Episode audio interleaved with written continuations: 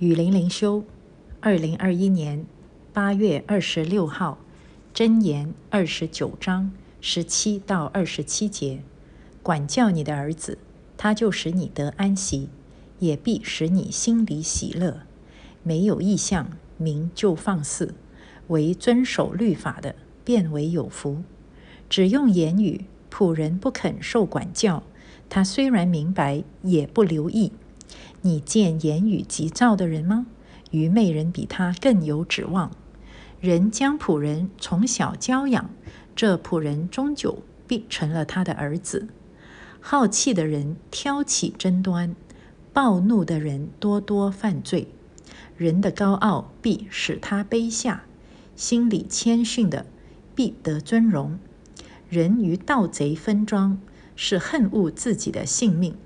他听见叫人发誓的声音，却不言语，惧怕人的陷入网罗，唯有依靠耶和华的必得安稳。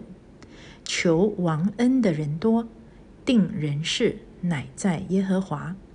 为非作歹的被义人憎嫌，行事正直的被恶人憎恶。这里这一章的。箴言呢？他从治国这么大的事情，到管教孩子、管理仆人这么小的事情，他都放在一起。那其实，在上帝眼中呢，呃，在大事在小事上面都要忠心。你在凡事上，不管是治国也好，管孩子也好啊，你都以神的心意、正直、诚实的去做呢，其实都可以亨通的。没有在在这个大原则上面，其实是没有分别的。你看旧约中，他呃教导君王就是要敬畏上帝嘛，然后他教导父母啊，就是要不断传讲上帝的话语，而且呢还要以身作则，你不能只是用嘴巴说，你也要活出来。所以这个无论你是君王。还是你是普通人，甚至你是别人的仆人、别人的儿女，这个原则都是一样的。啊，十七节这里说要管教你的儿子，他就使你得安息，他也必使你心里喜乐。我因为以前在做圣经辅导的时候，看到太多太多忧伤的父母了，真的，而且呢，真的是。他们也看得出，他们没有好好的管教自己的儿子。不是说他们不爱孩子，他们非常的爱孩子。可是呢，没有呃神的真理，呃或者呢。啊，只是把他带到教会，而没有把他带在恩典里面，没有真正的让他在基督里面成长，这个是非常非常可惜。所以这个“管教”两个字啊，你要管理他的生活起居，你还要教导他。而这个教导呢，除了包括言语上面的教导、知识上面的教导，还包括身教，就是你要给他看到你是说到做到的。所以，你以你的行为和生活证明你所传讲的、你所用嘴巴教的是真实的，而且你所相信的这位神是一位活神。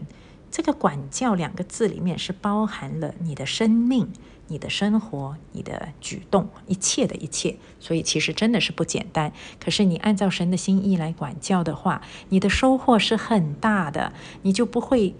哎呀，真的是这个儿女，如果是叛逆的话，父母的心真的像被刀刺透一样。可是如果儿女其实不需要说很出席、很光宗耀祖啊，只需要儿女也是正直、诚实啊，活得健康、喜乐的话，这个父母亲内心是多么的安息啊！而且当儿女与父母有良好的关系的时候呢，父母的内心是多么的喜乐，所以。样样事情按照神的心意来做就对了，最终你顺着圣灵所撒的种，最终一定可以有很好的果子的。这个好的果子，莫过如内心的真正的喜乐啊！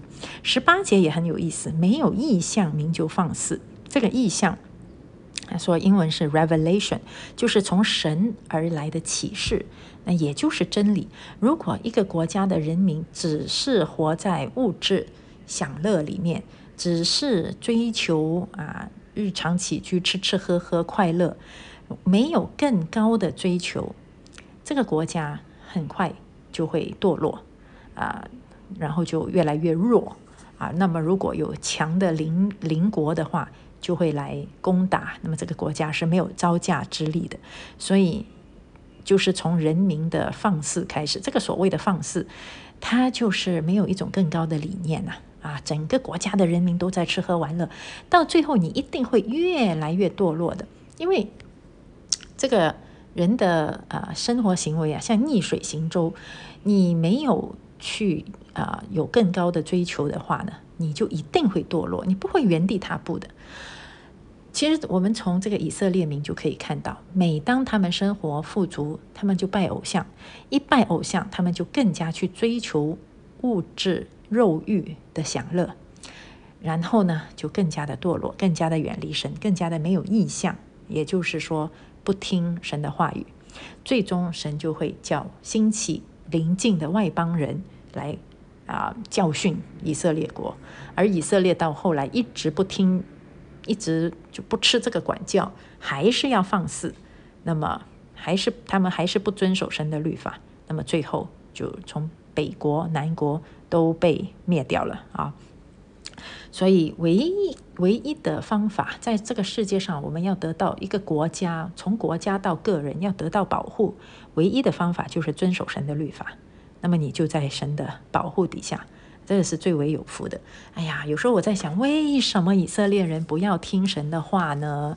神都这么明显的一再的教导你们，然后一再的派先知来警告你们啊，然后呢，先给你们一些警告，也没有马上就灭掉你们，还是不听，还是不听，最后才自找灭亡。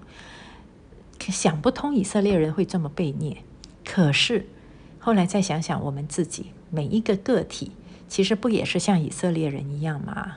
啊，我们难道真的每天都肯乖乖的遵守神的律法吗？我们真的能够守节心清的活在世界上，远离罪恶吗？我们难道真的真的可以活得那么的顺服，那么的完美吗？当然都是做不到，我们都很放肆的啊！所以，更何况那一些不认识上帝的人民，其实都是活在放肆里面。那认识上帝的基督徒，我们就要遵守神的律法啊！所以这个呃，索多玛城啊，就是因为淫乱而被要被神灭掉。那个亚伯拉罕就问：嗯，那里面有有多少个？五十个艺人可以，你就不灭了哦？呃，然后四十个呢？三十个？二十个？十个？啊，一直讨价还价。上帝说：即使里面有十个艺人，我都不灭掉这个城的。就是说，这个索多玛城连五连十个艺人都没有。那所以我们现在我们不知道我们所生活的地方是不是索多玛城。如果你看到有很多的罪恶，哎呀，世风日下啦，哎呀不得了。起码我们做艺人啊，我们我们做遵守律法、讨神喜悦的人，那神可能也会因为我们而怜悯我们的国家。所以主权在神手中，可是我们做好我们自己的本分，我们做那个。遵守上帝律法的人啊，呃，然后呢，我们就去看二十二节，我觉得也很好。好气的人挑起争端，暴怒的人多多犯罪，这个就是情绪管理。所以我就说啊，这一段的箴言真的是从大事小事啊，治国到个人情绪管理都有。真的，很多的人他就是在情绪里面挑起一些无谓的争端，甚至有时候闹出人命。啊，导致家破人亡的大事情，其实都是从情绪开始的，没有什么大事情的。可是有些人他就是一些事情就管理不好自己的情绪，暴怒导致自己犯罪。其实情绪本身不一定是罪，所以圣经说你不可以含怒到日落，你可以生气，但是不要犯罪，是吗？耶稣也生气呀，耶稣看到人家把圣殿当贼窝一样在做生意赚钱，他也很生气呀。可是生气不代表你要在暴怒中犯罪，暴怒就是不控、不掌控、不控制啊，失控的怒气，那么就会导致犯罪。可是如果你生气，你把你的情绪交在圣灵手中，让神来掌管，那你的情绪就受到控制，你就可以避免犯罪了啊！所以可以生气，可是不要暴怒，不要犯罪。二十五节非常宝贵，惧怕人的陷入网罗，唯有依靠耶和华的必得安稳。如果你不敬畏神啊，这个英文是 fear，惧怕跟敬畏是同一个字。如果你不 fear God，你不敬畏神，那你就会 fear people，你就会你就会惧怕人。那惧怕人，你就陷入网络里面，做这个你怕得罪他，做那个你怕这个人不高兴，做那个哎呀，哎呀顺从了这个就得罪了那个。你你你活得很没有自由的啊！而且别人每个人心中都有操控欲，你人都在那里互相操控来操控去，看谁比较强势。哎呀，所以呢，操控人的人，他很怕那个人不受我操控。其实他也陷在网络里面，那个被人操控的人也活得很好苦啊，脱离不了人家的操控，很没有自由，也是在网络里面。那要怎么样才可以脱离这种网络呢？唯有依靠上帝。我只求不得罪神。我如果说的话是正确的，是诚实正直的，是讨神喜悦的，你要不高兴，我也没办法。那么我就很自由了。我只要不得罪神。我就不怕得罪人。如果你不高兴，那是你的问题，那是你不正直，所以才会被我的正直话所得罪嘛。所以呢，啊，后面那一句就是这样，他说：“为非作歹的就被一人争争嫌，而行事正直的会被恶人憎恶。”我明明说正直话，说诚实话，你还要憎恶我，你还要恨我，讨厌我啊！我知道为什么了，因为你是恶人，我没有问题。